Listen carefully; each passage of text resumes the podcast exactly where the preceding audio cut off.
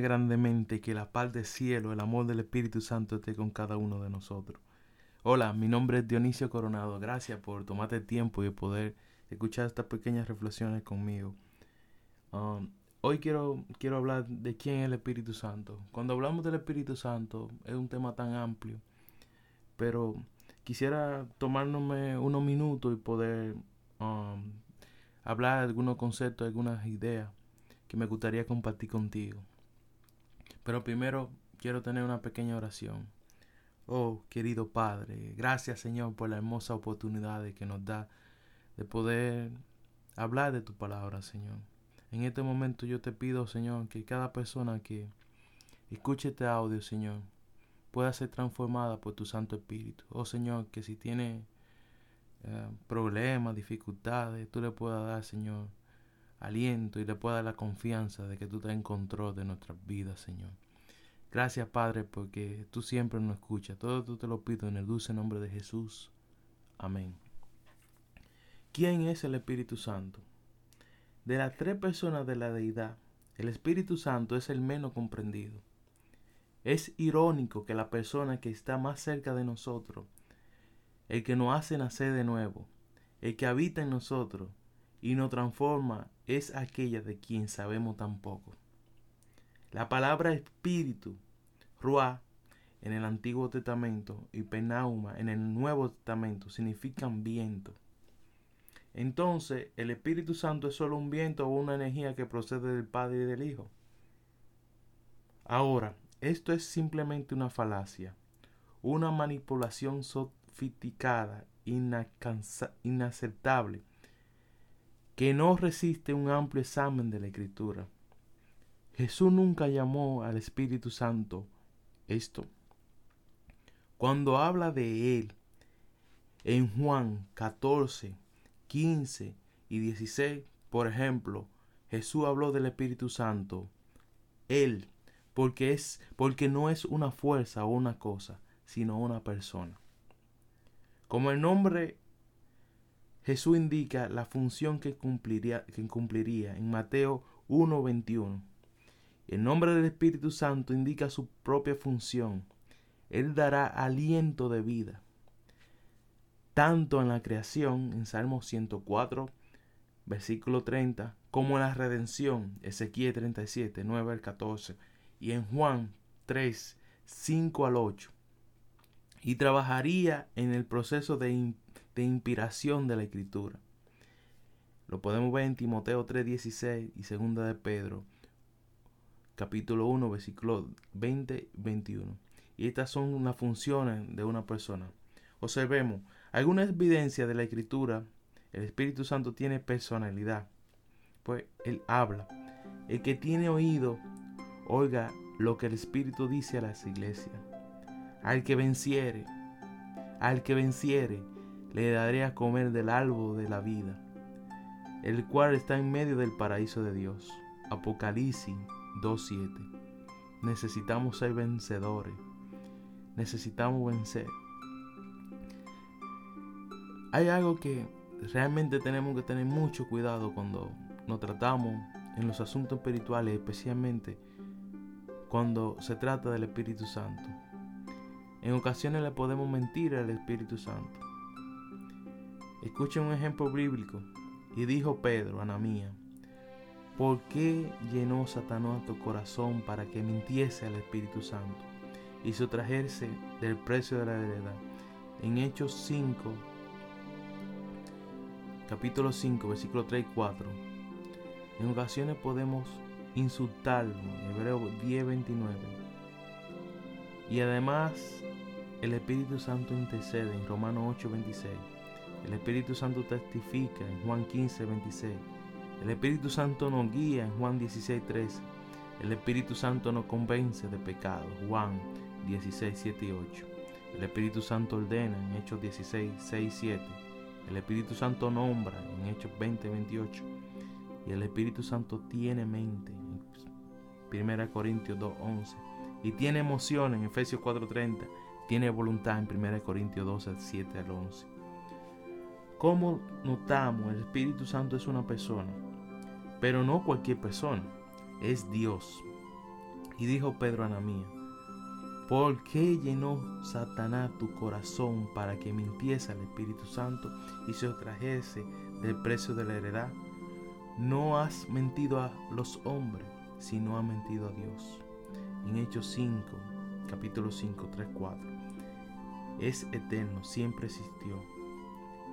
Cuanto más la sangre de Cristo, el cual mediante el Espíritu Santo eterno se ofreció a sí mismo sin mancha a Dios, limpiará vuestra conciencia de la obra muerta para que sirváis a Dios vivo.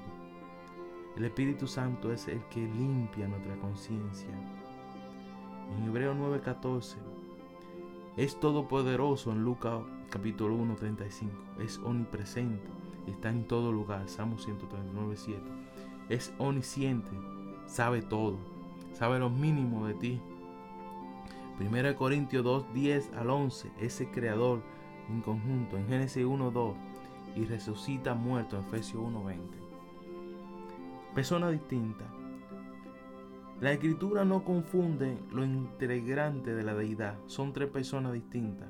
El Padre es una, Mateo 6.9 y en Juan 17.1. El Hijo es otra persona, Mateo 16, 16, 17 y Juan 3.16. Y el Espíritu Santo es otra persona. Observe bien el siguiente texto. Y yo rogaré al Padre y os daré otro consolador para que esté con vosotros para siempre el Espíritu de verdad, el cual el mundo no puede percibir porque no le ve, ni le conoce, pero vosotros le conocéis porque mora con vosotros y está con vosotros. ¿Qué vemos en este texto? El Hijo de Dios está hablando a su discípulo, a quien le dijo que rogase, que le rogaría al Padre. ¿Qué le, ¿Qué le pediría al Padre? Le rogaría al Padre que le enviase otro consolador, Cristo, acuérdense hermano, acuérdense, Cristo está presente con, con los discípulos.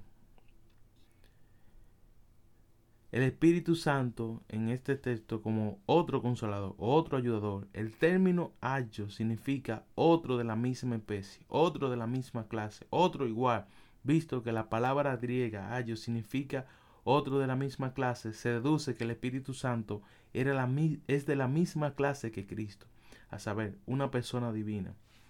Jesús fue el consolador de los discípulos a la hora que regresaría junto al Padre y no lo dejaría huérfano. El Espíritu Santo estaba, estaba con ellos, pero hasta allí ellos no sintieron su falta.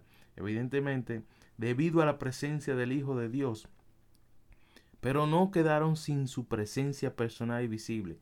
Sentirían la necesidad de un consolador, conforme a la promesa de Cristo, la persona del Espíritu Santo de verdad, no solo estaría con ellos, sino que habitaría en ellos. Qué maravilla y qué bendición tan extraordinaria tener el Espíritu Santo, no simplemente con nosotros, sino habitando en nosotros. Cuando hablamos de pluralidad en la divinidad, la Escritura presenta una pluralidad divina en Génesis 1, 26 y 3, capítulo 3, 22, 11 y 7. En Isaías 6, versículo, capítulo versículo 1 al 4 y, y 8. Y en Mateo 28, 28, 19. Son tres personas distintas. El Padre es, es Dios. El Hijo es Dios. Y el Espíritu Santo es Dios. Pero por otro lado, paradójicamente, la misma escritura también declaran que Dios es una unidad. Por ejemplo, que hay un solo Dios y que Dios es uno solo. La posición bíblica de la unidad de Dios no, no nos admite más que un solo Dios. Estamos frente al misterio de la Trinidad Divina, o sea, un Dios en tres personas. Las tres personas son distintas, pero son una misma esencia o naturaleza. Esto hiere una lógica humana. Para la mente humana es difícil poder comprenderlo. Es una prueba de, la humildad, un consejo.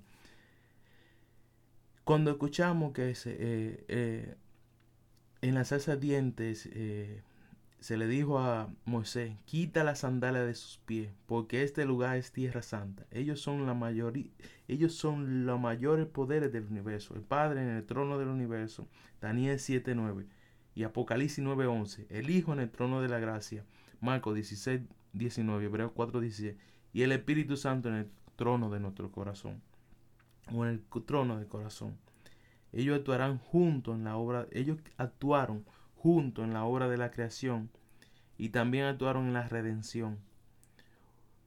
Una de las características más importantes de, la deidad es la subordinación funcional. El Padre, el Padre primero, le sigue el Hijo y el Espíritu Santo por último. El Antiguo Testamento habla del Padre, el Nuevo Testamento más del Hijo. El Antiguo Testamento introduce aspectos básicos de la criptología y de la penaumatología. A su vez, en el Nuevo Testamento, el estudio de la criptología inaugura la, era de la, de la neumatología. Ninguna persona de la edad es inferior a la otra. La secuencia no nos perjudica. La igualdad, pues solo cuestión de funcionalidad cronológica. Es solo, es solo un solo y es el mismo Dios en naturaleza, propósito y acción. Hay tres personas evidentes en el trío celestial, el Padre, el Hijo y el Espíritu Santo. Hay una terrible advertencia en cuanto a resistir al Espíritu Santo. Ten mucho cuidado si tú te resistes al Espíritu Santo. Por tanto os digo, todo, todo pecado y blasfemia será perdonado a los hombres, más, más, la blasfemia contra el Espíritu Santo no le será perdonada. A cualquiera que se dijese alguna palabra contra el Hijo del Hombre, le será perdonada. Pero aquel que hable contra el Espíritu Santo no se, no se le será perdonado. Ni en este siglo, ni en el venidero. En Mateo 12, 31, versículo 31-32. En este texto hay una aparente posición destacada o superioridad del Espíritu Santo en relación al Hijo de Dios. Nuevamente, no es un asunto de jerarquía, sino de función, pues el Espíritu Santo, la persona que nos convence de pecado, de justicia y de juicio, Juan 16, 8, Jesús advirtió a sus oyentes contra depres eh, Jesús advirtió a sus, a sus oyentes depreciar y resistir la actuación del Espíritu Santo al punto de tener una conciencia cauterizada. Una manera de llegar a ese punto es dudar de la personalidad divina del Espíritu Santo. Esto se debe a que la Biblia es menos explícita respecto al Espíritu Santo que al Padre y, y al Hijo. Aunque hay muchas referencias al Espíritu Santo en la Escritura, muchas de ellas son metafóricas o simbólica. La Biblia habla ampliamente acerca de la obra del Espíritu Santo, pero muy poco de su naturaleza. Otra razón surge del misterio del Espíritu Santo. Él está tratando constantemente de centrar nuestra atención en Cristo, no en sí mismo. El plan de salvación, el Espíritu desempeña un rol subordinado al Padre y al Hijo, aunque esta función no implica que sea de naturaleza inferior. Nosotros al escuchar lo que Jesús enseñó acerca del Espíritu Santo, debemos orar fervientemente por su presencia transformadora en nuestra vida. Necesitamos pedir a diario que el Espíritu Santo tome el control de nuestra vida para que nuestra vida pueda ser transformada. Entonces tenemos un representante, representante de Cristo aquí en la tierra. Es el Espíritu Santo.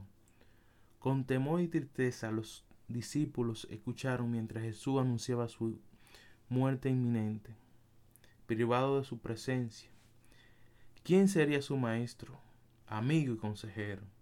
Conociendo su desesperada necesidad, Cristo le prometió enviar representante para que esté con ellos. ¿Qué nombre particular usó Cristo para, representante, para, para ese representante?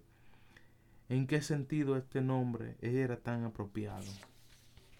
Miren, hermano, el nombre que nuestro Señor Jesús utilizó para ese representante que él enviaría fue ayudador, consejero, consolador.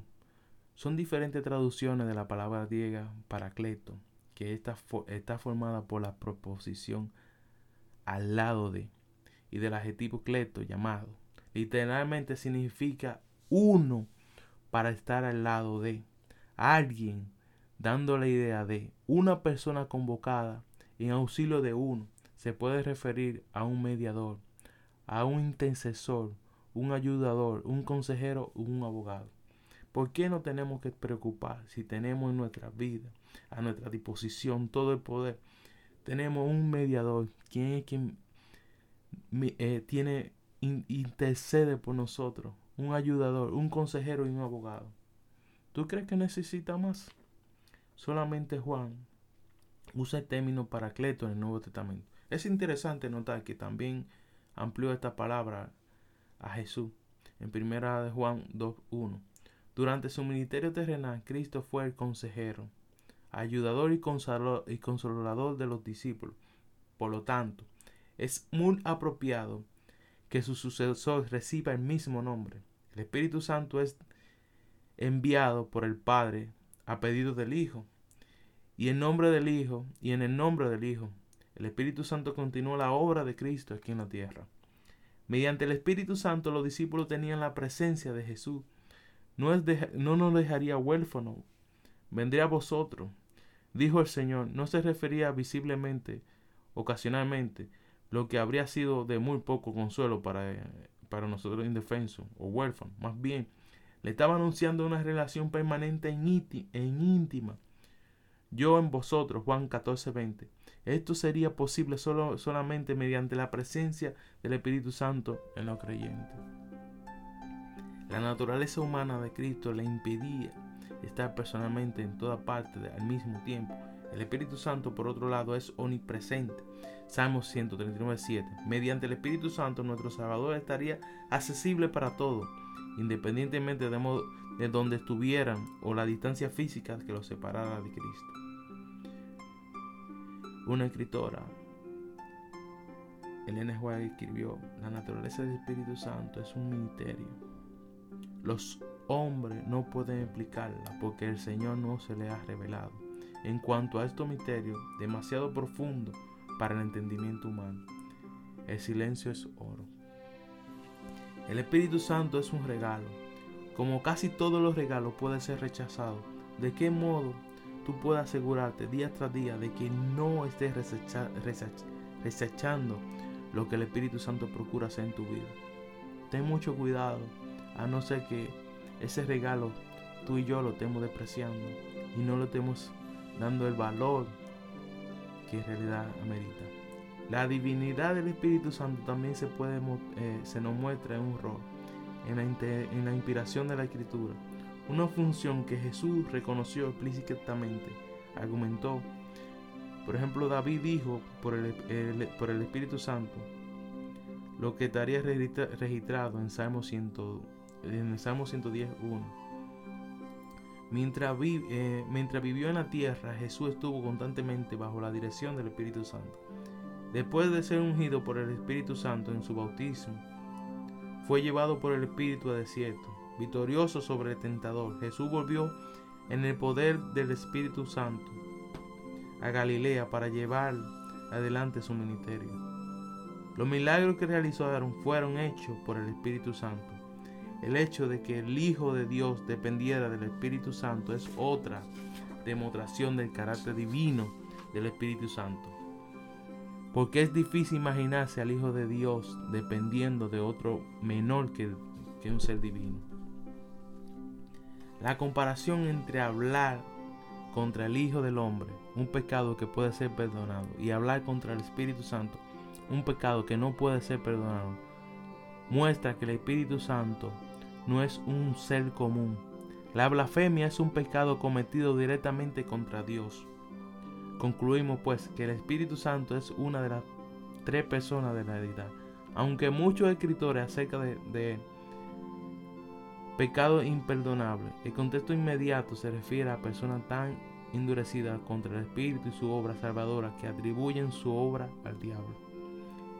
Hoy más que nunca, en medio de las situaciones que nos encontramos, en medio de las situaciones que, que vivimos, en medio de las situaciones que el mundo está hoy, necesitamos la obra del Espíritu Santo. No solo al comienzo. Muchas veces solamente pensamos que necesitamos la obra del Espíritu Santo en el comienzo de una vida cristiana. No, no solamente lo necesitamos ahí, sino constantemente, cada día, cada hora. para fomentar nuestro crecimiento espiritual. Él nos enseña y recuerda que todo lo que Jesús enseñó en Juan 14, 26. Si lo, si lo permitimos, habitará en nosotros para siempre como nuestro ayudador y consolador. Permite que el Espíritu Santo habite en ti para que sea tu ayudador, tu consolador y tu consejero. En toda ocasión, en todo lugar, en, en toda nuestra tristeza y aflicciones, cuando la perspectiva parece sombría, el futuro nos deja perplejo, cuando la vida no cambia de un minuto a otro y todo a nuestro alrededor parece estarse derrumbando. No, sintamos no, no nos sintamos imponentes, ni tampoco nos sintamos solos. El Señor Jesucristo ha dejado un consolador, quien en respuesta a la oración con fe, a las circunstancias pueden separarnos de todo amigo terrenal, pero ninguna circunstancia ni distancia puede separarnos del consolador celestial. Donde quiera que estemos, donde quiera que vayamos, está siempre a nuestra diestra para apoyarnos, sostenernos y animarnos. El Espíritu Santo era el más elevado de todos los dones que podían solicitar a su Padre para la exaltación de su pueblo. El Espíritu Santo iba a ser dador como agente regenerador. Sin esto, el sacrificio de Cristo había sido inútil. El poder del mal se había estado fortaleciendo durante siglos, y la sumisión de los hombres a este cautivo satánico era asombroso. El pecado podía ser resistido y vencido únicamente por la poderosa intervención de la tercera persona de la divinidad, que iba a venir como, con energía modificada, sino en plenitud del poder divino. El Espíritu Santo es el que hace eficaz y ha sido realizado por el Redentor del mundo. Necesitamos la obra del Espíritu Santo en nuestras vidas.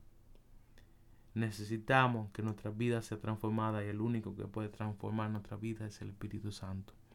Que esta pequeña reflexión pueda empezar un proceso de cambio en tu vida. Que la paz del cielo te, te ilumine y sobre todo que el Espíritu Santo transforme tu vida. Bendiciones grandemente.